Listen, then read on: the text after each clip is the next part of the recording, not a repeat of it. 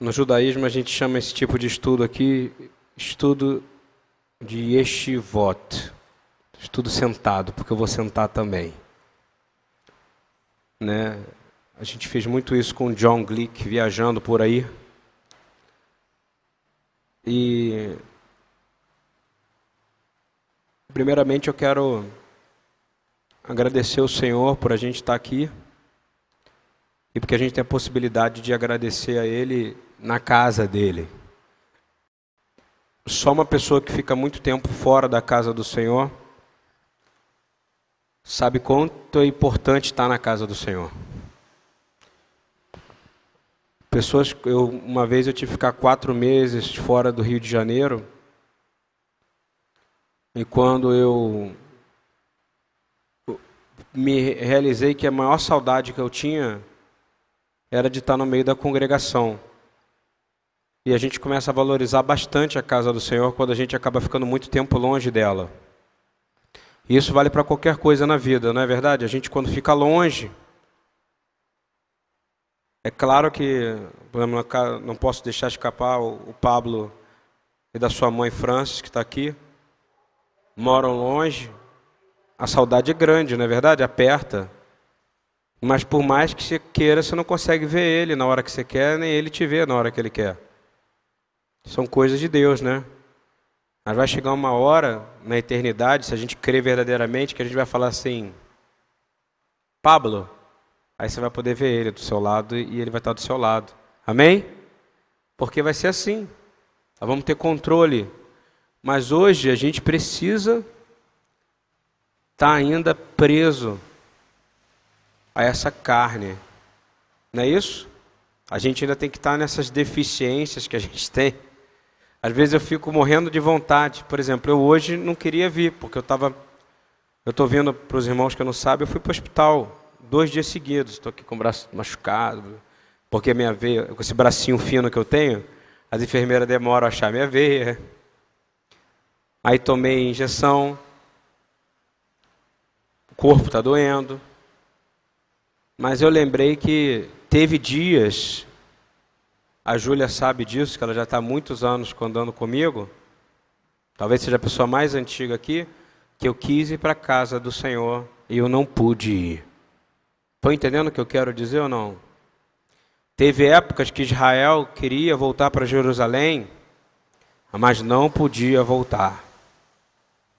Teve dias que você queria ver a sua mãe, mas você não pôde ver. E teve dias que quando você conviveu com ela, você falava, não quero nunca mais ver ela. Não é assim? Acontece esse tipo de coisa. Mas o tempo vai passando, a gente vai perdendo as coisas, porque tudo nessa vida estraga, né? Tudo envelhece. As oportunidades são dadas e às vezes a gente deixa passar. E aí a gente fala: que saudade que eu tenho da casa do meu pai. Que saudade que eu tô da casa da minha mãe. Quem já perdeu mãe. Que saudade que eu tô da casa do meu pai. Meu pai já se foi. A gente começa a dizer isso quando a gente já não tem mais. Eu dou graças a Deus porque a gente luta para manter essa casa aberta, amém? Para a gente poder dizer, por mais que seja difícil, por mais que seja impossível, por mais que pareça que não vai dar, o Senhor, pela misericórdia dele, mantém lugares com o nome dele aberto em toda a terra. Enquanto o inimigo está dizendo: não, isso é coisa do passado, não, você não vai conseguir, não, você. Existe uma força maquiavélica, demoníaca, dizendo: você não vai conseguir. E aí, Sabe qual a sensação que o inimigo quer colocar em você? Falando um pouco de batalha espiritual, aproveitando que a gente tem tempo aqui. É lá na frente, ele vai, ele vem e coloca a cara na sua cara aqui assim, ó. Praticamente como você sente o bafo, sabe, do inimigo. E aí você começa a sentir que você está enfraquecido. E que você precisa de coisas dos homens para poder suportar aquilo que você suportaria, porque Jesus morreu na cruz por você. Amém? Não é verdade? Ele suportou, a palavra fala que ele suportou tudo para que você tivesse o quê? Paz. No castigo deste que você segue, do Mashiach, isso vale para qualquer denominação, seja você ortodoxo, seja você o que for. Se você não crê em Yeshua, como muitos amigos meus não creem, mas ele creem que o reino messiânico vai trazer paz. E se você crê em Yeshua, o reino messiânico já entrou em você. E você é cidadão do reino. E se você busca saídas de outra maneira, é porque você está fugindo. Porque tem duas situações. Existem dois reinos: os reinos das trevas, que é o que está escrito, que são principados, e o reino de Deus, que é o reino das luzes, que é chamado do Pai das luzes. É assim que é, é apresentado. Ou você escolhe, você é filho das trevas ou filho da luz. Graças a Deus eu estou sentado com pessoas que são filhos da luz aqui, amém? Aqui nós estamos na Mangueira, no centro nevrálgico do narcotráfico e no centro nevrálgico de todo o carnaval. Aqui dentro não entrou carnaval nenhum dia. Aqui dentro o inimigo pode ter tentado entrar, eu não estava aqui para saber. Mas há guardas do Senhor sobre essa casa. Isso aqui não é um lugar de férias. Aqui é um lugar precioso para aqueles que têm esse lugar como refúgio. Vocês estão entendendo isso ou não? Eu estou falando porque é sério, porque nesse momento há uma guerra sendo batalha, travada e você não está vendo, porque seus olhos ainda não foram treinados para isso. Mas a diferença de um judeu, quando o judeu lê a Bíblia, e ele crê em Yeshua, é porque quando ele lê a Bíblia na escola, e ele está na escola, ele olha para a Bíblia na escola e aquela ali é a história da vida dele. Então, quando ele estuda sobre Elias, Elias ser levado em uma carruagem de fogo, aquilo não é lenda, aquilo é história do povo dele. Quando ele vê Eliseu fazer o dobro de maravilhas do que, ele, do que Elias tinha, aquilo é história do povo dele. Quando eles veem Davi matar um gigante, aquilo não é uma história que pode ser verdade ou não, aquilo é história do povo dele. Então, quando o judeu lê aquilo e vê que Yeshua realmente é o Messias, ele fala: realmente, Yeshua é o Messias, e eu posso ser o, o espírito de Elias em mim. Estão entendendo ou não? Eu vou poder andar sobre as águas porque ele é judeu e ele faz parte do meu povo. A gente cria na cultura ocidental uma distância entre nós e Yeshua. E eu quero declarar que isso foi o diabo que criou. Você tem que aprender a olhar para a Bíblia com uma mente, com uma mente da maneira que foi escrita. Se aqui está a Bíblia está dizendo que tinha um gigante chamado Og e que foi prometido para Josué que Og não se destruiria, ele nem Caleb, você vai dizer: Eu posso destruir gigantes de verdade. Estão entendendo ou não? Os profetas, se Moisés dá ordem para o mar abrir, se você realmente crê, como o judeu, ele olha para aquilo, ele crê, por isso que ele vai para a guerra daquela maneira que ele vai. Quando ele crê em Yeshua, ele fala: Eu vou andar sobre as águas, eu vou ressuscitar. Isso não é algo psicossomático ou uma maneira de eu poder escapar do meu mundinho pequeno, não. Ele diz: Isso faz parte da sua história. E Yeshua veio para mudar a história da nossa vida, amém? E se está escrito lá que a minha casa será chamada casa de oração para todos os povos, a casa dele vai ser chamada casa de oração para todos os povos. E se está dizendo, se é todo aquele que nele crê, será salvo e terá vida eterna, você crê e você nunca mais perecerá. Estão entendendo isso ou não? Entende com a mente judaica. Entende mesmo. Entende que você pode ser alimentado por corvo. Entende que se Deus colocar na sua, na sua mente e você dizer, olha só, eu não tenho o que comer hoje, e você dizer, Senhor, eu não tenho o que comer, mas eu creio que o Senhor vai me dar o que comer, o Senhor proverá, como fez para Isaac, o Senhor é capaz de fazer um corvo trazer pão para você.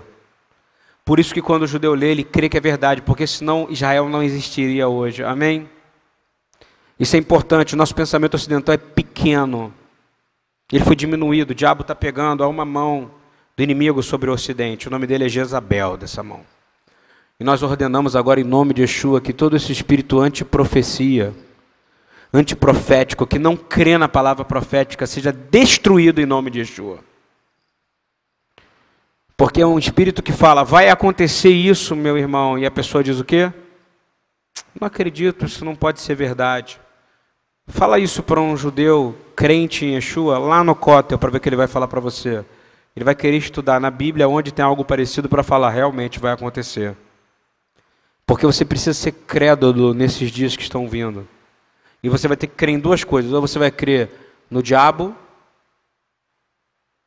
que é muito mais fácil crer no diabo, não é verdade? Vocês concordam? É muito mais fácil. O diabo ele traz alívio imediato para você, não é isso? Estou com problema, vou ali e resolvo, não é isso? É tão rápido. Tudo que o diabo tem para te dar é imediato. Você já reparou? Até o miojo, que é ruim para a saúde, é rápido, não é verdade? Tudo que é rápido é ruim. Você já reparou? Nada que o diabo pode te dar é de longo prazo. Porque o único que pode te dar de longo prazo é Jesus, amém? Só que tem um preço. O preço é a sua fé. O preço é o quanto você está disposto a pagar para poder estar tá perto dele. E esse preço em hebraico é o nome dessa paraxá de hoje, chama Terumá. Você está em Êxodo 25, 1 em diante, até 27. Eu costumo dizer assim, até quanto você está disposto a dar. Quanto? Porque ele já deu tudo para você. O que, que você está disposto a dar? O que, que você está disposto a dar? Ele começa dizendo assim, em hebraico, né? 25, 2, né? 25, 1, 1 diz, e o Senhor disse a Moisés, né? Vai da B, Adonai el Moshe Lemor, aí depois diz, Daber el Bnei Israel, vihu el Truma, Meet kolish asher yidveanu libo tikhu etrumati.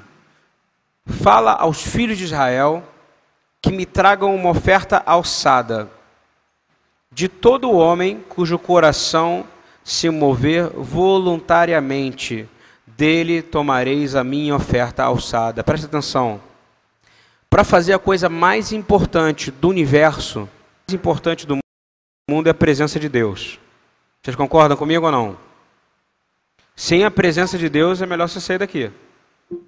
Se você não vê presença de Deus no, na sua casa, há um problema. Se você não vê presença de Deus nessa congregação, há um problema. É tudo emocional, e emocional você não precisa estar aqui. Para você trazer e montar um Mishkan, que era o tabernáculo, é onde Deus iria manifestar sua presença, fala ter uma oferta alçada, ter uma, você vai ofertar, ofertar. Mas ele não é uma oferta diferente, é diferente de eu chegar aqui e falar assim: olha só, me traz aí agora o seu brinco, por favor, porque eu estou precisando dele para poder fazer um iad, que é aquela mãozinha que ele ia torar. Não. O Senhor pede, mas ele fala: que seja de coração voluntarioso. Ele não ordenou que ninguém trouxesse. O coração daquelas pessoas se aqueceu para trazer para o eterno as coisas que eram eternas. Vocês concordam comigo que é assim que tem que ser? Eu brinco que uma congregação não saudável é aquela que fala mais de cinco minutos sobre dízimo. Falo isso para o pessoal da Segunda Viva, aqui, do projeto da manhã. Se você vai numa igreja que fala mais de cinco minutos sobre dízimo, você tem um problema. Todo dia. Porque significa que você não está dando bom ensino.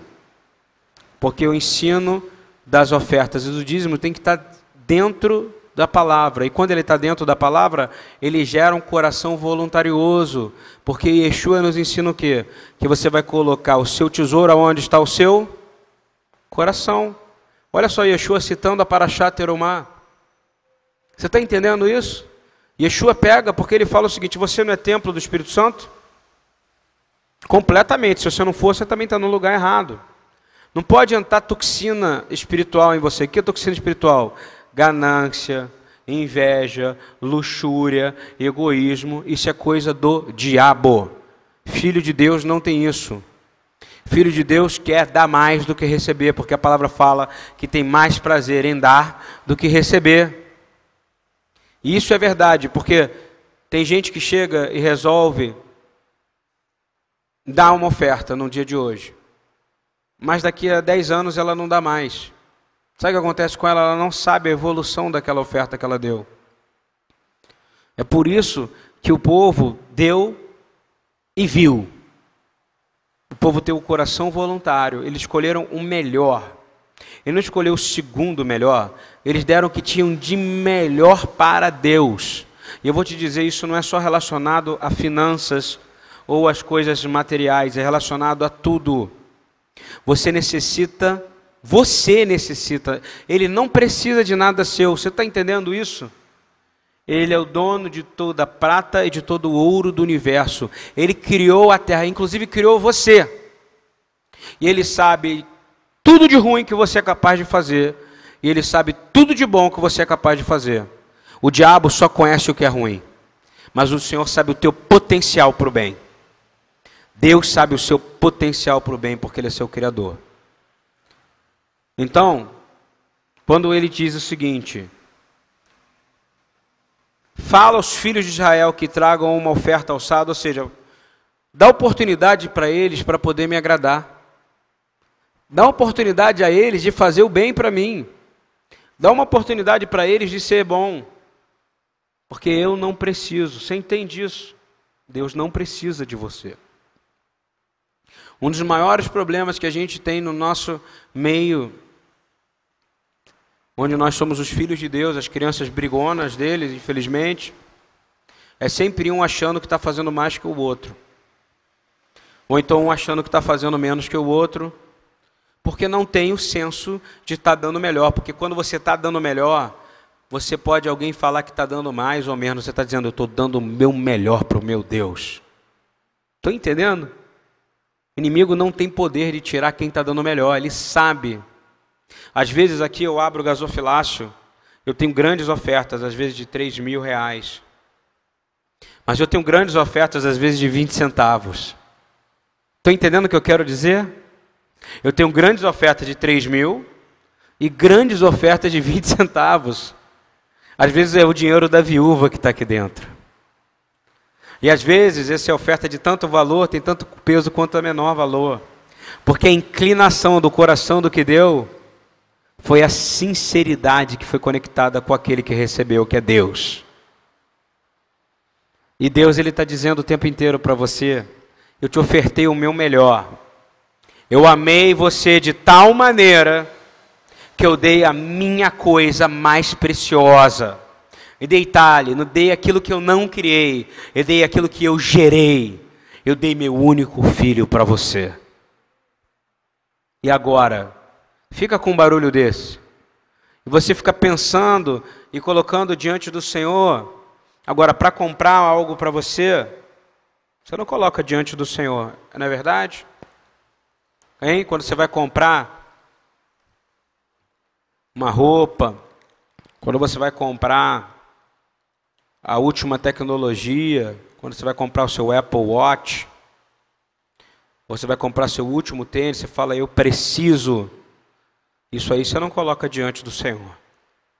Você coma na sua Mas as outras coisas você coloca diante do Senhor. Quanto eu devo dar de oferta? O que, que é melhor?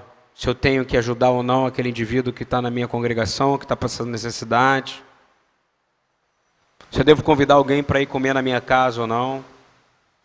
Espera aí que eu estou orando para isso, né? Mas entrar no shopping, tempo de idolatria, para comprar uma coisa para você, você não ora. Eu falo de mim também. É um pecador falando de outros aqui, amém? Que o Senhor tenha misericórdia de nós, amém? Essa é a revelação que eu estou tendo aqui. Vocês falam, vocês não oram por mim para comprar as coisas para vocês. E aí vocês não quantificam. Ah, mas eu não posso comprar nada para mim então, pastor Lude. Não estou falando isso. Se você está ouvindo dessa maneira, você está ouvindo já com o coração ao contrário. Você tem total direito, mas conversa primeiro com Deus e veja se isso é prioridade que Ele quer para você ou não. E Ele vai te mostrar. Ele tem meios de falar, não tem? E é isso que Ele fez com esse povo.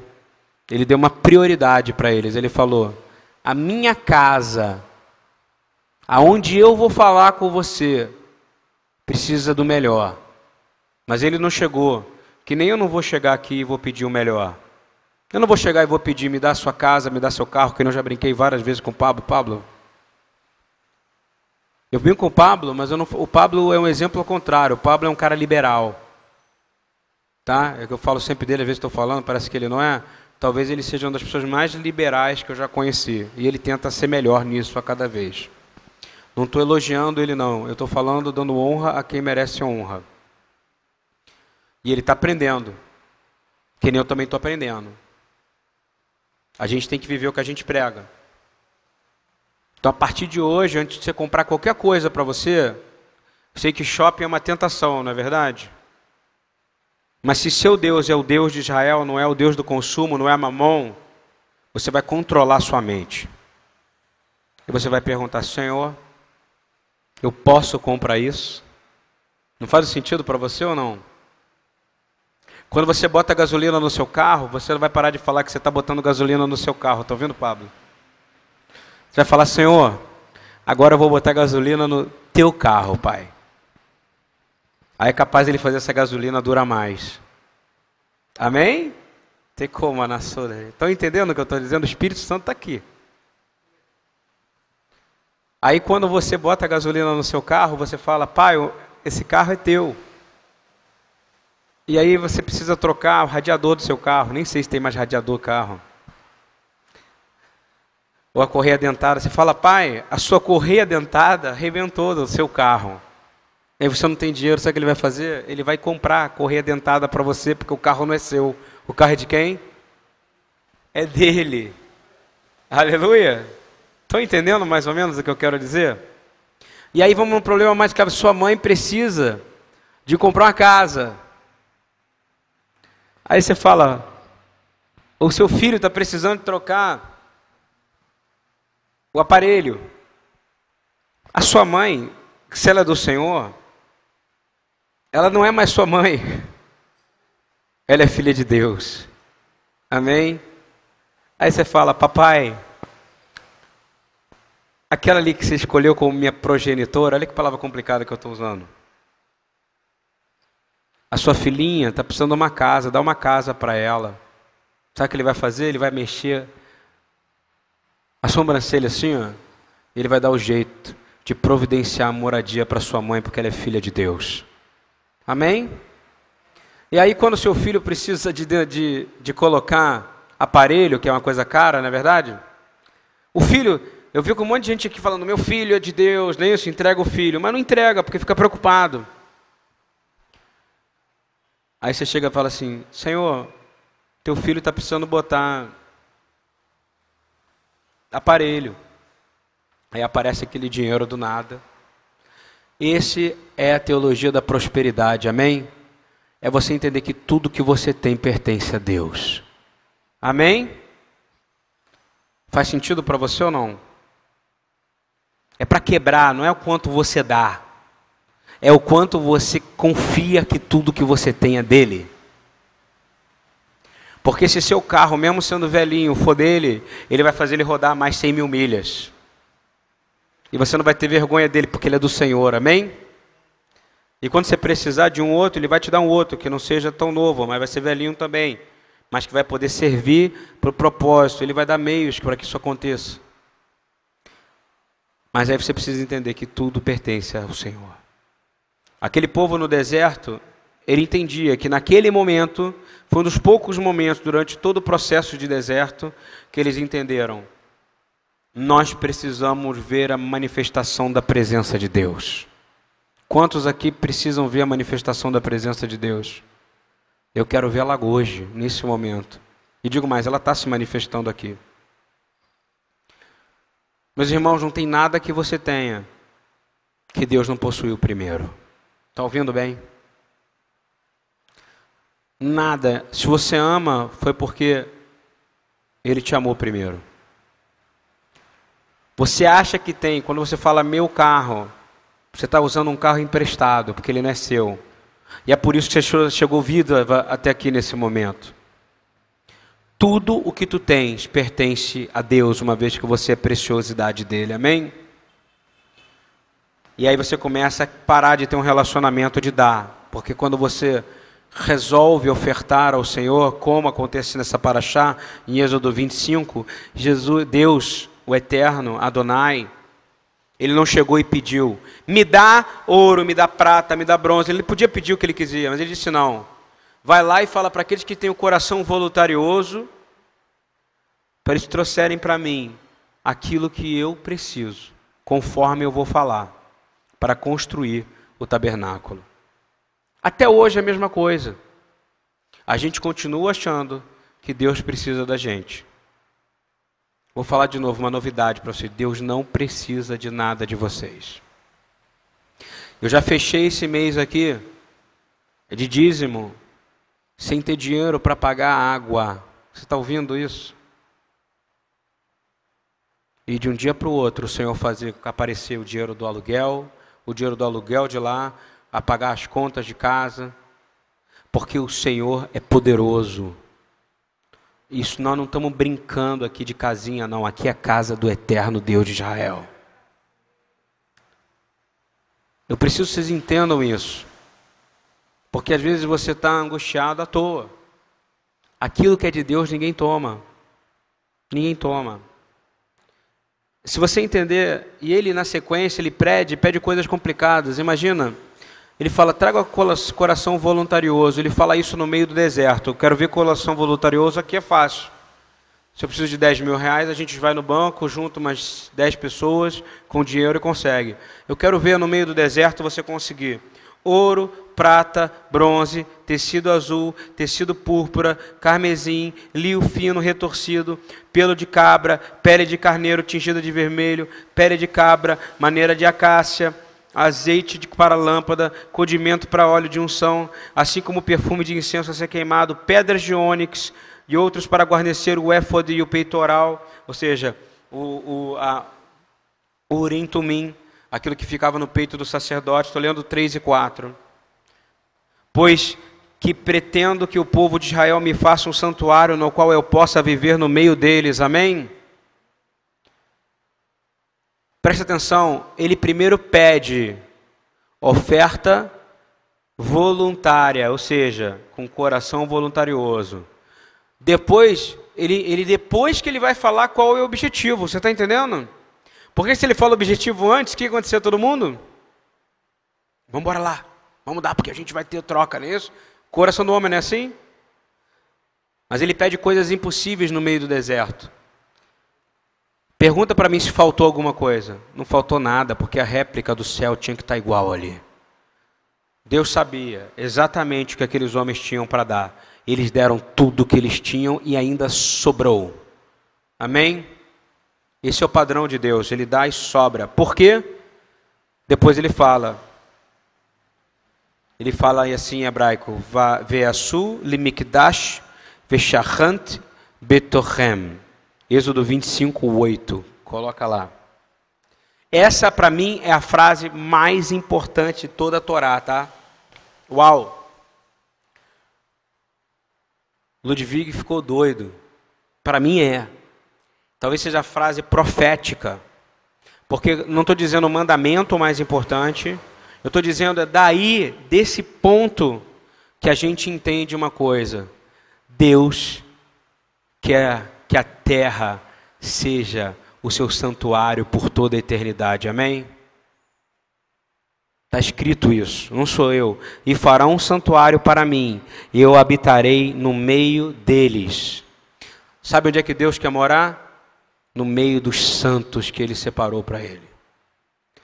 Você imagina? Mas primeiro você tem que ter um coração voluntarioso. Está ali a ordem coração voluntarioso, E aí ele pede coisas impossíveis para você no meio do deserto. Mas se ele pediu, ele vai trazer a provisão. Amém? Deus pediu para nós que a gente viesse para aqui para São Cristóvão. Eu já tive de ouvir absurdos, eu fui afrontado, eu fui humilhado, eu fui envergonhado, porque eu escolhi um lugar que não é bonito. Eu escolhi um lugar que não é chique. Eu escolhi um lugar que não tem ar-condicionado, um posto de gasolina. Só que o pessoal falou errado quando disse que eu escolhi. Quem escolheu esse lugar foi Deus. E Ele tem honrado isso aqui, mês após mês e após mês. E a congregação crescendo não por causa de nós, nós não temos capacidade. Tem cultos que a gente faz com pouca gente, tem cultos que a gente faz que não tem lugar para sentar. Porque o que move essa congregação não são pessoas, mas sim o Espírito do vivo Deus. Estão entendendo isso ou não? Essa congregação é movida de gente que dá o que Deus pede. E a maioria não é desta congregação. Essa é a prova de que Deus ele se manifesta aqui. Eu tenho certeza que Deus nos mostra algo mais poderoso e dentro da, desse quando ele fala Veasu limikdash veshachant betorem e farão um santuário para mim. Ele fala, vocês vão construir um Mishkam, tabernáculo para mim. O lugar aonde eu vou habitar. No nosso ouvido, que já entende do Novo Testamento e tem uma Bíblia organizada e ordenada, cronologicamente correta, é uma coisa. A outra eram eles que estavam começando a ouvir claramente, depois de 400 anos de deserto, a palavra poderosa de Deus, direto do próprio Deus, dizendo: Faz uma casa para mim, porque eu vou habitar no meio de vocês. Você imagina se Deus manda o teu espírito e fala isso para vocês? A gente não ia sair mais daqui, não é isso ou não? Aquilo mexeu com eles e tem que mexer conosco, porque lá na frente ele fala: Eu não habito em templos construídos por mãos de homens.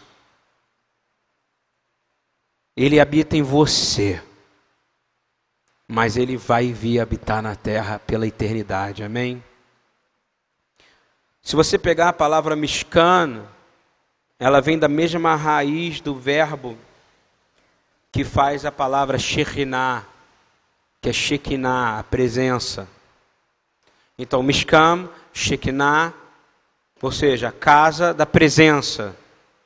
Em hebraico a gente chama de Moed, Roel Moed, tenda do encontro, do tempo, ou seja, onde a eternidade de Deus se encontra com o nosso tempo que foi criado por Ele. E aí sim que você vê gente sendo cuidada, cuidada e curada de câncer, porque a eternidade de Deus entra no nosso tempo e conserta as coisas que estão erradas. Amém? Por isso que o Mishkan foi importante, porque trouxe uma visão para aquele povo, ele precisava ver fisicamente que a obediência da Torá ia ser necessária para que ele levasse sacrifícios. E aí lá dentro desse lugar, a gente tinha uma coisa chamada Aaron Habrit, que é o que? A Arca da Aliança. A Arca da Aliança que continha o que? A Torá, a tábua com os dez mandamentos. Tinha um pedaço da vara de e tinha mais o que? O maná, um pedacinho do maná. E aí ali ele mandou, constrói dessa maneira, porque isso é santo. Aí fez uma tábua, e essa tampa se chama caporet, que chama expiatório, propiciatório. Em cima ele mandou desenhar dois querubins, com as asas uma só peça, olhando para o céu. E segundo o Talmud, eles têm rosto, rosto de criança, são puros. Está entendendo? Para mostrar, somos crianças, porque o Senhor Yeshua nos ensinou também. Olha que coincidência, não tem no Talmud, não existe coincidência. Yeshua sabia. Apareça como crianças diante do Pai, não é isso? No Talmud, que é o livro de estudo judaico, fala que os querubins tinham rosto de criança.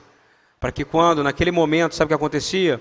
O sumo sacerdote entrava lá, jogava o sangue em cima, bem no meio dos querubins.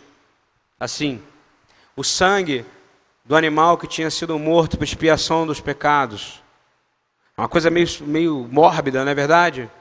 Mas era para direcionar. E como é que eles tinham noção de pecado? Porque eles tinham recebido o mandamento. E a palavra fala clara, clara, que naquele lugar, ali, exatamente ali, todos os mandamentos, Mishpatim, Rukim, iam ser passados naquele lugar para Moisés. Aleluia. Não é algo simbólico, não. É algo que imita exatamente o que acontece nos céus. Olha só, Êxodo 25, 20. Diz assim: Os querubins devem ter asas estendidas para cima, cobrindo com elas a tampa. Em hebraico, kaporet, vem da palavra Kippur. Alguém sabe o que é Kippur? Perdão. Sabe por quê? Se não tiver aquela tampa, a ira de Deus cairia sobre toda a congregação. Então é caporet. Quem é que faz a capará? Quem é que faz a expiação entre nós e Deus? Yeshua, ele é a tampa do propiciatório. Porque senão nós não estaríamos mais vivos aqui, nesse momento. Ele diz assim: ficarão de frente um para o outro com o rosto voltado para a tampa. Êxodo 25, 21 e 22. Coloque a tampa sobre a arca, o caporet, e dentro dela as tábuas da aliança que darei a você. Ali sobre a tampa, no meio dos dois querubins que se encontram sobre a arca da aliança, eu me encontrarei com você. Olha só, naquele lugar tinha que ter toda essa imagem. O Senhor fala: Eu me encontrarei com você, Moisés. Você entende que tem que ter perfeição tem que ter oferta e que nosso Deus é um Deus de ordem. Tudo é ordenado, tudo é perfeito. Tudo não tem fora de forma com Ele. Um dos maiores problemas é quando a gente sai da ordem a gente fala, não consigo fazer. Deus precisa entrar na nossa ordem da vida. Não tem não dá para pular do primeiro para o quarto, tem que ser um, dois, três, quatro. Se você pegar de 25, 1 até 20, ele vai dando uma ordem e vai intensificando, intensificando, intensificando, até quando ele chega em 25, 21 e 22, que ele faz assim. Ok, depois que você colocar a tampa, só depois que você tampar, não antes de você tampar eu me encontrarei com você e lhe darei todos os meus mandamentos destinados aos israelitas. Isso é poderoso demais, porque até então o povo não tinha recebido como Israel os mandamentos. Você entende isso? Isso é mega importante. Por que, que isso é importante? Porque naquele momento o povo entendeu que precisava de um mediador entre eles e Deus. Tinha que ter alguém para poder falar com, com Deus no lugar deles. Tinha que ter alguém que entrasse ali e não morresse. Levítico 16, 2, por favor, diz assim: Diga ao seu irmão Arão que não entre a toda hora no lugar santíssimo, ou seja, ali, naquele lugar, diante da tampa da arca, ou seja, no caporet por quê? Para que não morra. Ou seja, se entrar de qualquer maneira, o que, que acontece com você? Morre. Você não pode entrar de qualquer maneira na presença de Deus. Você morre. Morre. Ah, mas ainda morre? Morre ainda, tá? Isso não acabou, não.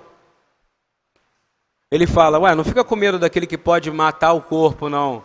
Você tem que temer aquele que pode te lançar a alma no inferno. Isso é o princípio básico de capará, ou seja, de ensino de cobertura em na cultura judaica. Olha só.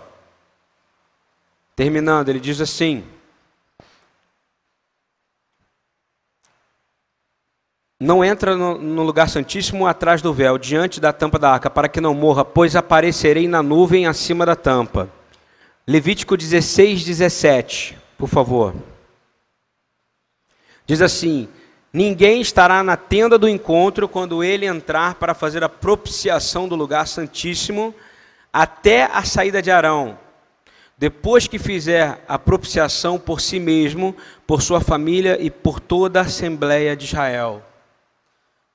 Outra ordem agora. Qual é a ordem? Quando você vai entrar na presença do Senhor?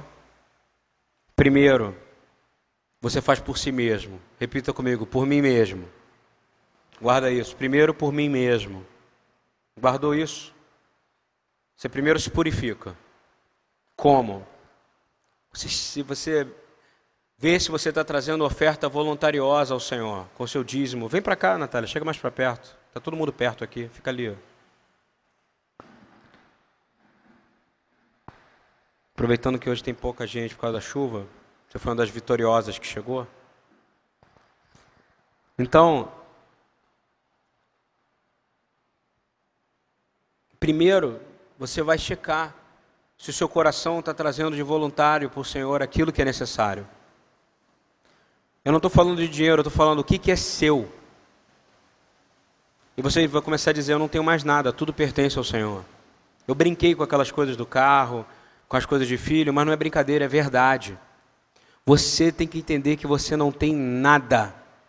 A hora que você começa a entender que você não tem nada e que tudo pertence ao Senhor, que o seu batimento cardíaco pertence ao Senhor, que se você está aqui enxergando é porque o Senhor faz a velocidade do teu cérebro entender em toda a área coaxial que você pode ver, é porque Ele é misericordioso com você. Ah, mas o ímpio também vê. Problema do ímpio, mas o ímpio ainda não sabe que ele tem um Deus que o criou. E que você tem um Senhor que te salvou para você viver a eternidade. E aí, quando você entra, porque você bate no peito para falar que é sacerdote, Arão se purificava todos os dias para entrar no Santo dos Santos, nesse lugar aqui, onde o Senhor falou e passou toda a lei por meio daquele lugar. E Arão não podia entrar de qualquer maneira. E você não pode entrar de qualquer maneira na presença do Senhor. Se você está entrando aqui, está vindo de qualquer maneira, para e começa a orar ao Senhor. Fala, Senhor, eu não quero entrar de qualquer maneira na tua presença. Repita comigo três perguntas importantes que você tem que fazer. A primeira, Senhor, o que tu queres? Fala comigo, Senhor, o que tu queres? Pede de novo, Senhor, o que tu queres? Depois, Senhor, como tu queres? E terceiro, Senhor, aonde tu queres? Te. Aleluia. Quando você toma decisões medidas pelo seu bolso, olha que o Espírito está falando comigo. Estou aproveitando que a gente está sem tempo e eu não estou precisando fazer uma palavra regrada aqui. Aproveita. Eu falei que era um estudo de Estivá. Quando você toma decisões paudadas no seu bolso ou na sua necessidade, você não está mais perguntando para o Senhor o que Ele quer. Você está perguntando o que você pode. Já está ouvindo bem? E aí você começa a desvirtuar do primeiro princípio sacerdotal. Qual é? Senhor, o que tu queres? Está entendendo ou não?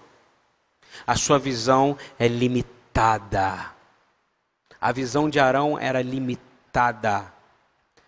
Eu garanto a você que Arão, se pudesse, fazia tudo de novo, porque ele perdeu dois filhos. Deve ser horrível perder um filho, não é verdade, Francis? Ele perdeu Nadab e Abiú. Ninguém pensa nisso. O supra-sumo sacerdotal, não é isso? De toda a tribo sacerdotal veio dele. Ele perdeu dois filhos, não foi? Estavam brincando com o quê? Eles entraram, não seguiram essa regra básica, está aqui de Êxodo 25, 1 e 2. E depois de Levítico 16, 2, e depois de Levítico 16, 17, eles entraram de qualquer maneira na presença do Senhor para fazer aquilo que eles queriam, do jeito que eles queriam, como eles queriam. Qual é a primeira pergunta que você tem que fazer? Senhor, o que tu. Estão entendendo ou não? Quer entrar em batalha espiritual? Para antes de entrar. Quer entrar em batalha na sua casa? Quer brigar com alguém? Para e pergunta: Senhor, tem que tomar uma decisão profissional que vai te dar muita grana.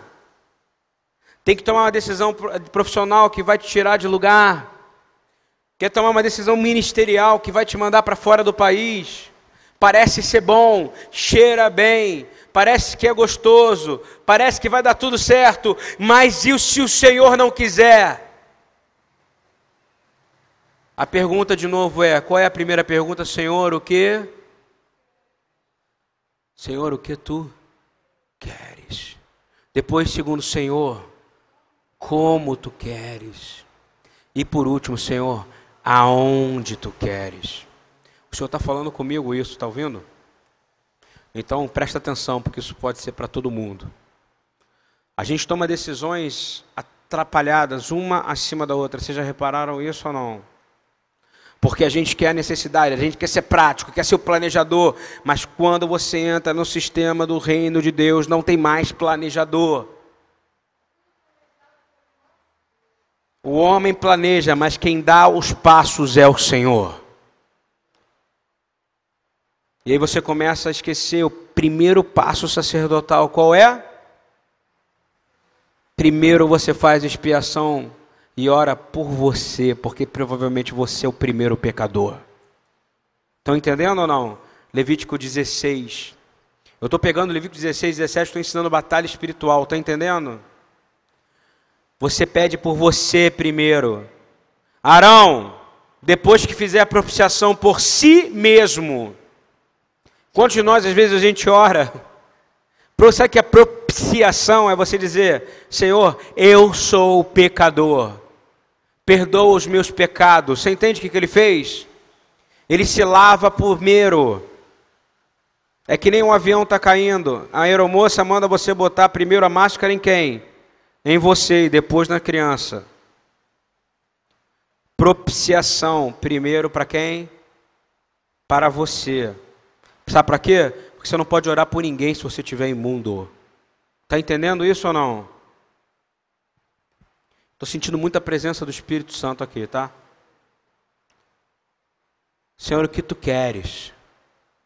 Pergunta, fica perguntando o tempo inteiro que você está andando errado. Você está querendo demais, o Senhor está me dizendo. Vale para mim, você está querendo muito, eu quero isso. Eu quero daquela maneira. Como? Como será? Ah, você está querendo se espiritualizar demais? Não, é por isso que está preso a sistemas do mundo. Yeshua disse: Eu não tenho parte nenhuma com esse mundo. Eu não tenho parte nenhuma com esse mundo, nem com o sistema desse mundo. Depois que ele orava por si, Arão, Arão, ele foi e orou por sua família.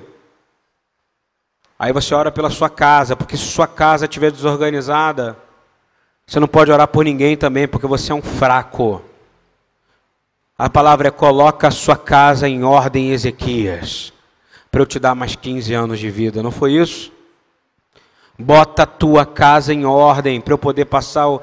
Aí entra o sobrenatural. Aí entra Isaías, depois que ele coloca a casa em ordem, passa uma pasta de fígado na ferida, na barriga de Ezequias. O que acontece? O Senhor dá mais 15 anos para ele poder cumprir a missão.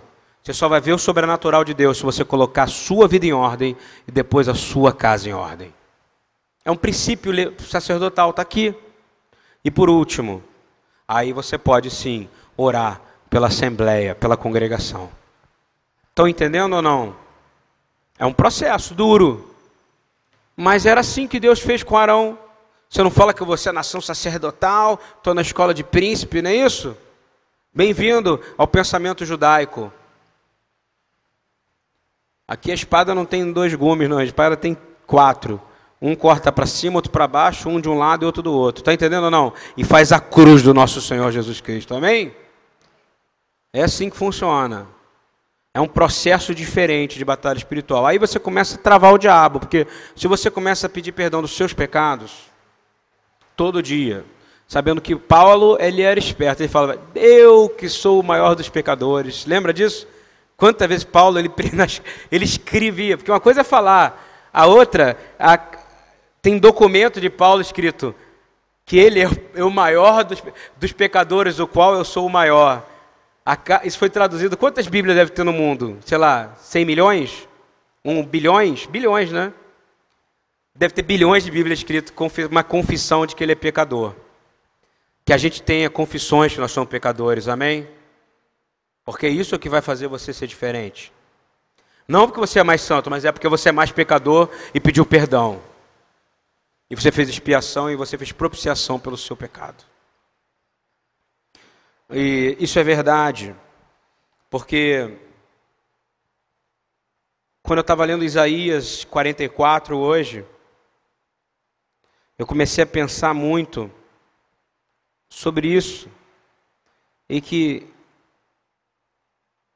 todos nós somos pecadores, amém? Todos nós.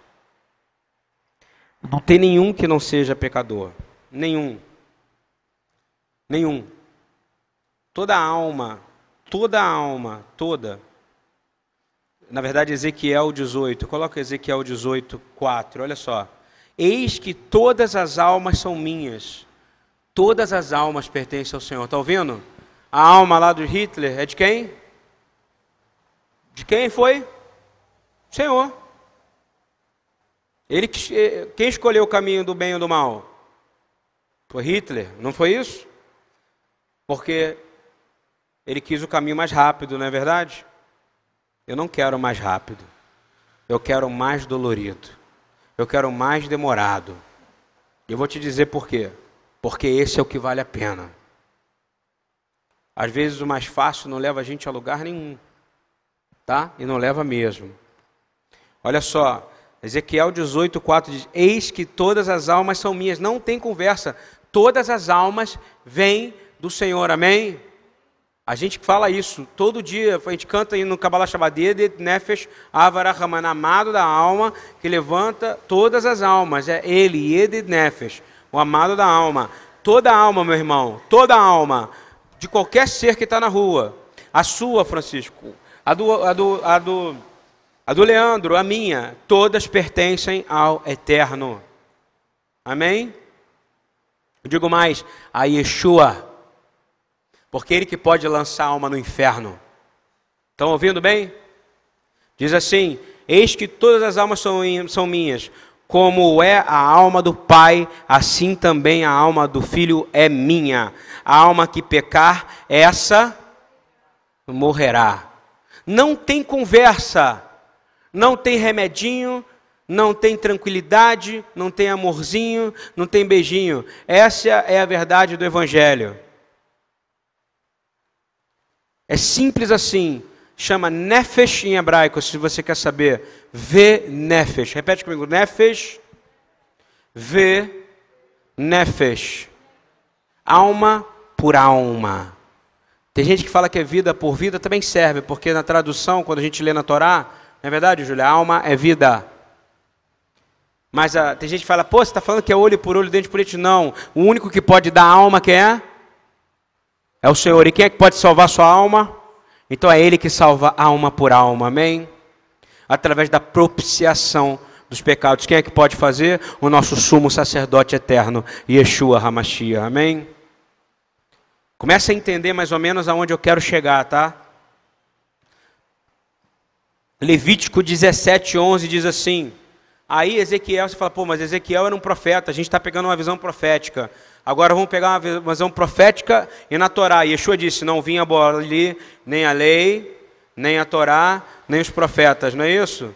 Nem os escritos. Ele não veio abolir nada. Então eu já falei o profético. Quando eu já falei a visão profética, agora eu vou falar a visão da Torá, da lei. Levítico 17, 11. Porque a vida da carne está no sangue, pelo que vou-lo tenho dado sobre o altar, para fazer expiação pelas vossas almas almas. Está aqui, ó. Qual o único que pode fazer expiação de sangue pelas vossas almas? Yeshua. E diz assim, continuando: Porquanto é o sangue que fará expiação pela alma. Você matou algum cordeiro hoje, Pablo? Não? Então, você precisa se arrepender dos seus pecados, Júlia todos os dias. Porque nesse momento O sumo sacerdote está no templo celestial. Está continuamente orando e intercedendo pelos seus pecados. Porque você não deixou de ser pecador. Você entende isso ou não? Há um grande erro ensinado no pensamento grego. Não é no pensamento judaico, porque o pensamento judaico, erroneamente, ele continua fazendo expiação do pecado em Kippur, ele continua no Peça, e alguns tentam até jogar sangue de, de, de, de, de, de galinha em cima de criança para querer expiar pecado. É a necessidade de ter um Messias, você entende isso? Mas nós já temos aquele que foi o sacrifício suficiente para que nós tenhamos a salvação eterna. Mas há uma necessidade faltosa em nós. A gente tem gente que acha que já tem Yeshua, ok, não. A gente precisa da Torá, a gente precisa dos mandamentos, precisa guardar os mandamentos do Senhor, amém?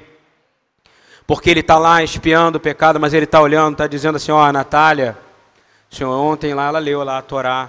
A Natália ontem lá deu de comer, a Natália lá honrou o pai, honrou a mãe dela, mesmo nas dificuldades, ela foi lá, honrou. A Natália, o Senhor Yeshua, ele é assim, ele é justo, amém? E detalhe, ele conhece você pelo nome. Ele conhece você por detalhe. Mônica, ele sabe quem é você. Mesmo que você diga, Senhor, está tão difícil, ele vai dizer, podia estar tá pior, porque minha mão está sobre você, está sendo melhor. Entende quem é Yeshua? Ele está lá, e ele está fazendo isso. Nenhuma vida salva outra vida, amém? Eu posso dar minha vida para te salvar, mas eu não vou salvar sua alma. Eu posso me jogar na frente de um carro e salvar a vida de uma pessoa, mas eu não vou salvar a alma dela. O único que pode salvar a alma é a expiação do sangue. E a expiação do sangue de Jesus é o único que pode salvar toda a alma. Amém?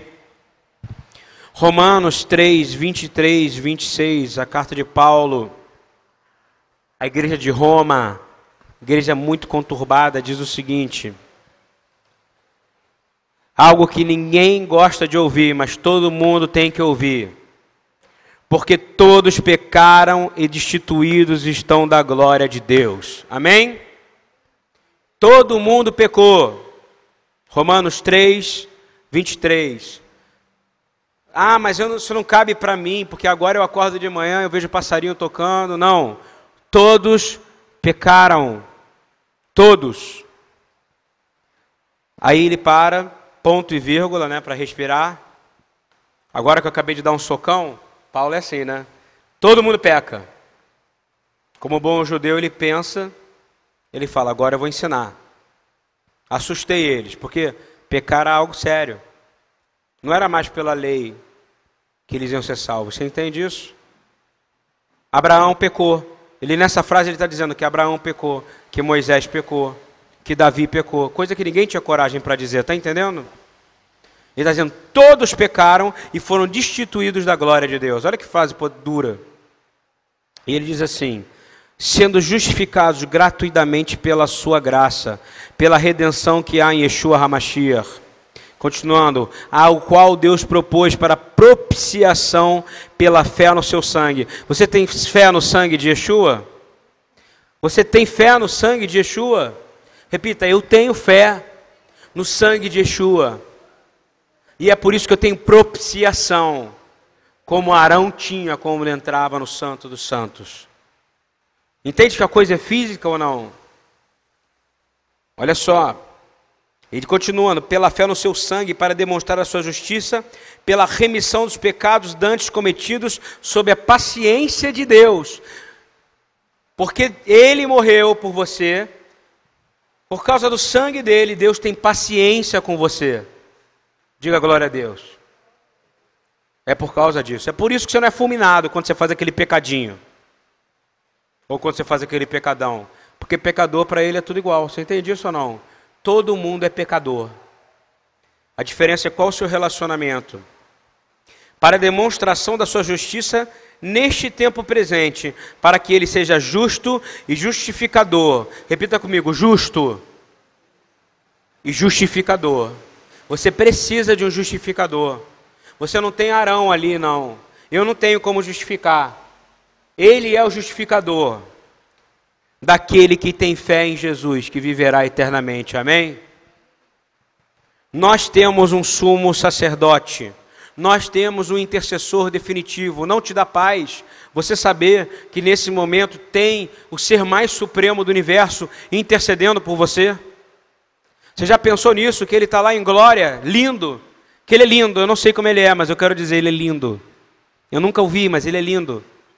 Ele é lindo, porque ele é filho de Deus, e ele é filho do homem, e ele está em glória, e ele é furioso quando ele quer, mas ele resolveu nos amar. E ele está lá em glória, virado no propiciatório espiritual, ele é virado assim, ó, para Jerusalém, aqui, ó, justamente em cima de Jerusalém, e com as mãos dizendo: Olha, Senhor, como eu amo a Luísa Raquel, olha como ela segura o Gustavo com carinho, Senhor, tem misericórdia dela. Eu dei a minha vida por ela, Pai. Agora cuida dela, porque ela vai ser uma comigo, assim como eu sou um contigo. Olha a Natália, olha a Júlia.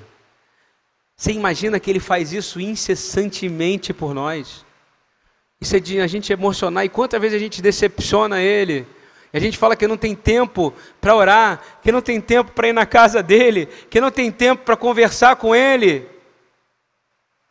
Eu estou fazendo um chamado de volta. Volta a interceder por ele.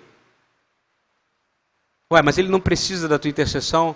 A palavra fala que ele buscou na terra um intercessor e ele não achou. Hoje aqui, pelo menos, a gente tem mais do que dez, não é verdade?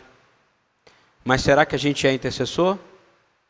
Ou a gente está preocupado com o que a gente quer, como a gente quer e aonde a gente quer? Ou a gente está preocupado com o que que tu queres, Pai? Como tu queres e aonde tu queres? Que é muito bonito falar de Davi, falar de João Batista, falar do espírito de Elias, mas o Senhor está procurando aqueles que falam assim, ó. O alvo é aqui, ó. Meu pescoço está aqui, ó. Pode tirar, porque minha vida já pertence a Jesus Cristo. Amém? Isso é o que ele está buscando. Porque os últimos dias já chegaram, você acha que não chegou, não? Quando eu vejo na rua dois caras maiores do que o Pablo, barbudo, copulando na minha frente, quem não sabe copular, procura no, evang no, no Evangelho, não, no, no dicionário. Eu tenho vontade, ou dois, um atropelar eles, não é isso? A Torá daria morte isso. Ou eu clamar misericórdia, Senhor, porque os últimos dias chegaram, nós estamos em Sodoma e Gomorra. Nós estamos em Sodoma e Gomorra. Alguém tem dúvida disso ou não? Eu vi isso. Eu vi, ninguém me falou, eu vi. Dois caras mais barbudos, um que tinha mais barba do que eu. Eu clamo misericórdia, porque eu sei que o Senhor está voltando. E ele vai voltar com muita ira. E ele vai voltar com muita fúria. E aí, a tampa do propiciatório, sabe o que vai acontecer com ela? Vai explodir. E é igual o livro do Eduardo, diz a tampa da chaleira, não é isso? Vai explodir. Eu quero dizer uma coisa para você. Que nada pode te separar de Yeshua. Você está ouvindo meio? Repete comigo: nada pode me separar de Yeshua. Guarda isso. Nada pode, meu irmão. Nada. Nada. Nada. O mundo vai tentar. Vão vir mulheres fabulosas para você que está me escutando. Vão vir homens impressionantemente bem-sucedidos financeiramente, vocês que querem casar. Vão vir pessoas sedutoras. Mas o objetivo principal do ambiente de sedução é remover de ti a salvação. Eu quero declarar: não conseguirão, porque nada vai te separar de Yeshua, amém? O sacrifício dele foi suficiente, mas vai depender de você de lembrar dessas coisas que eu estou falando hoje.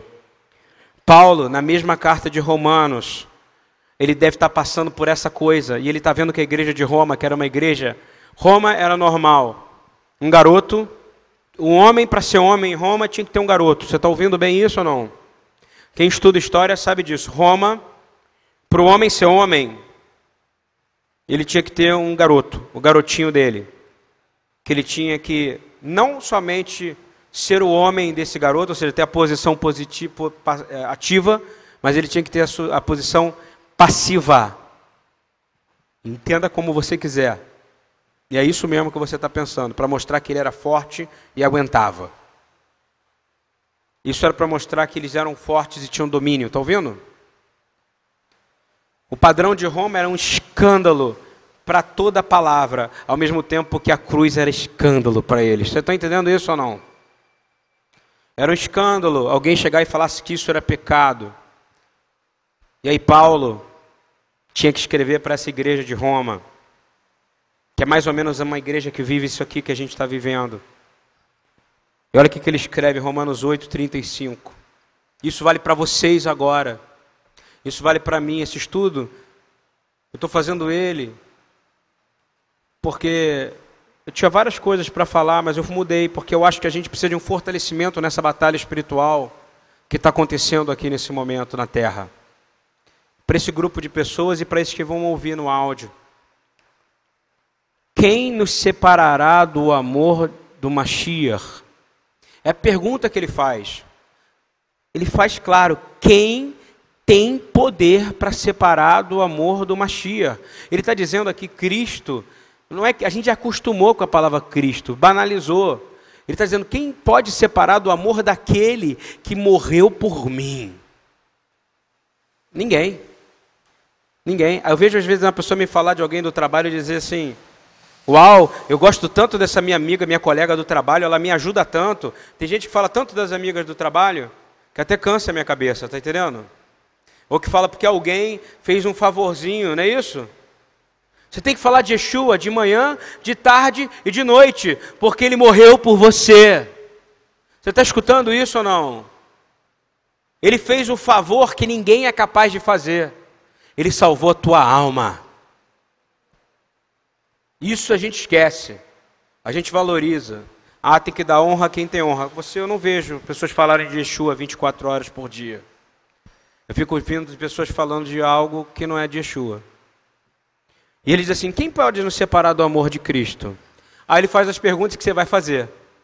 A tribulação, não é tribulação que está acontecendo aí fora? Pelo amor de Deus, gente.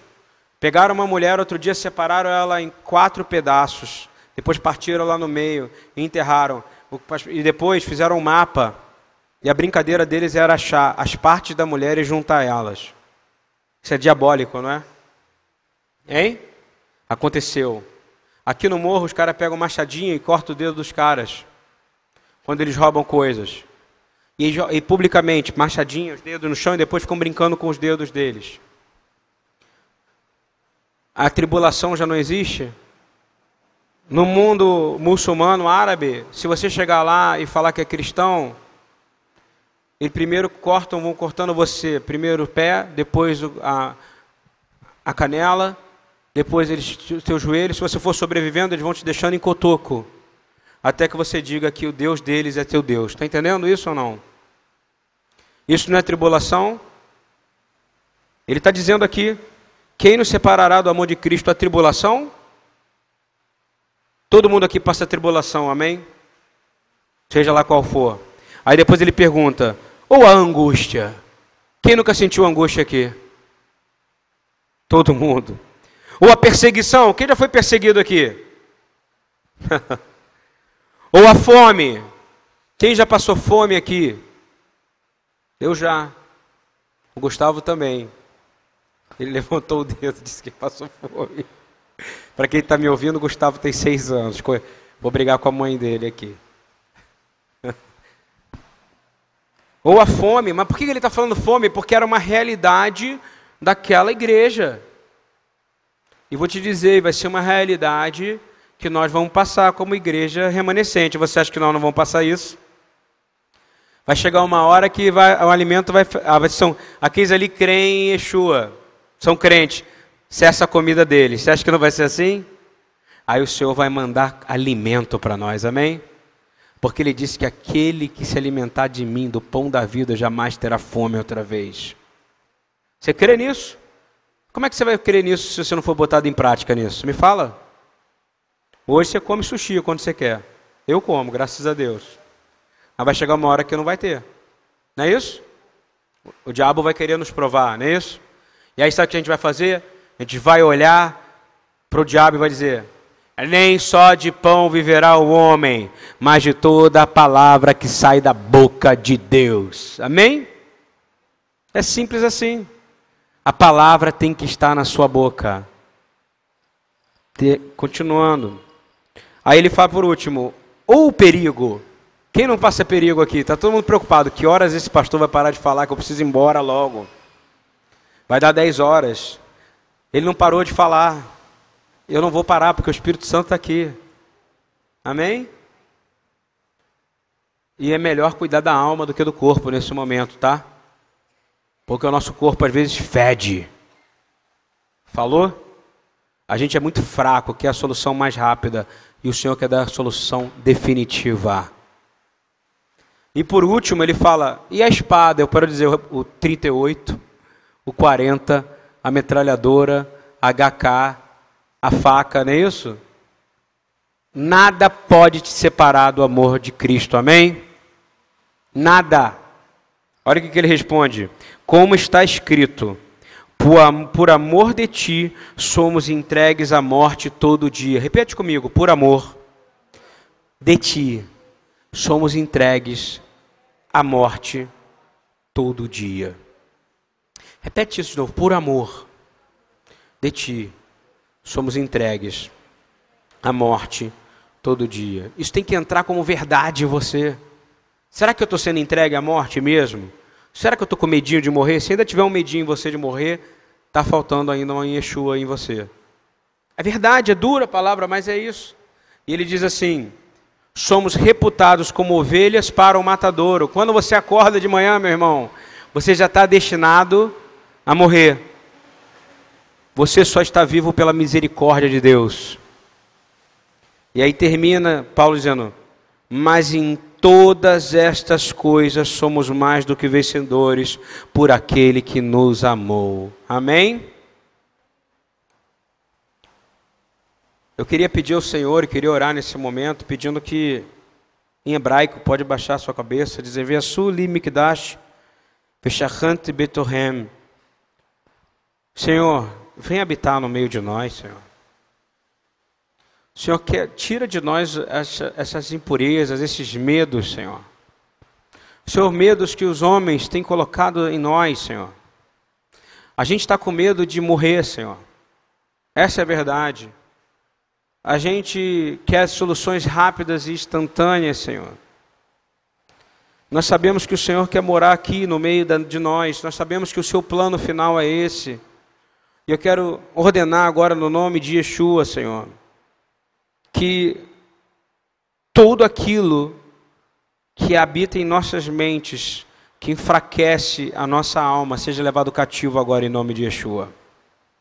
Tudo aquilo que faz com que nós esqueçamos que nós somos frágeis e que nos acha e faça com que nós achamos que nós que sabemos, nós que sabemos o caminho, nós que sabemos como é, nós que sabemos aonde é, nós achamos diferente, nós estamos agindo como Nadab e como Abiú, e daqui a pouco nós podemos cair num buraco de fogo, Senhor. E buraco de fogo aqui nessa terra é diferente, não tem mais a Torá como tinha antigamente, Senhor. Hoje, Senhor, o Senhor libera os demônios sobre nós. Quando nós fazemos aquilo que não é o que o Senhor quer, o Senhor nos permite, Senhor, sermos atacados, Senhor. Eu quero pedir no nome de Yeshua, Senhor, tira de nós o autocontrole nesse momento. Não confunda o domínio próprio com autocontrole. Nós queremos ter controle do Espírito Santo de Deus. Nós queremos, Senhor, agir como aqueles homens no livro de Atos, Senhor, que disseram: Senhor, que o teu sangue fez a geração dos homens outra vez, Senhor. Foi o teu sangue, Senhor, Pai, que fez com que parássemos de andar tateando por aí, Senhor, e nos deu segurança para vivermos um novo e vivo caminho, Senhor. Nós sabemos, Senhor, Pai, que é por causa do Senhor que nós vivemos, por causa do Seu sangue que nos movemos, por causa do Seu sangue que existimos. Nós também declaramos, Senhor, nós somos a geração, Senhor, que quer ser mudada, Senhor. E nós pedimos nesse momento, Senhor, ressuscita-nos, Senhor. Ressuscita, Senhor, a nossa esperança, Senhor. Ressuscita em nós, Senhor, as coisas, Senhor, que estão fora de ordem e coloca em ordem, Senhor. Volta para nós, Senhor, aquilo que o Senhor ensinou para Arão, Senhor, por favor. O Senhor ensinou para Arão, primeiro, faz propiciação de si próprio. Senhor, nós primeiro temos que aprender que quando nós acordamos de manhã, nós somos, nós somos ovelhas indo para o matadouro. Antes de começar o dia, nós já pecamos, essa é a verdade, Senhor. Eu quero ordenar em nome de Yeshua. Seja paralisada a ação das trevas agora. Que toda a ação antissacerdotal seja paralisada agora.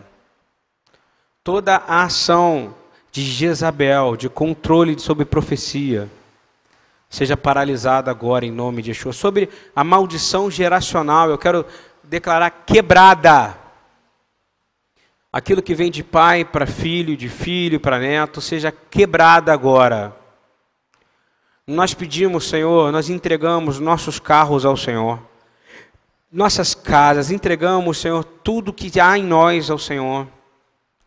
Nós declaramos, Senhor, que nesse dia de Shabat Terumá, de dia de Shabat de ofertas, no dia de Shabat de coração voluntarioso, nós entregamos, mães entregam filhos, filhos entregam mães, pais entregam filhos, filhos entregam os pais.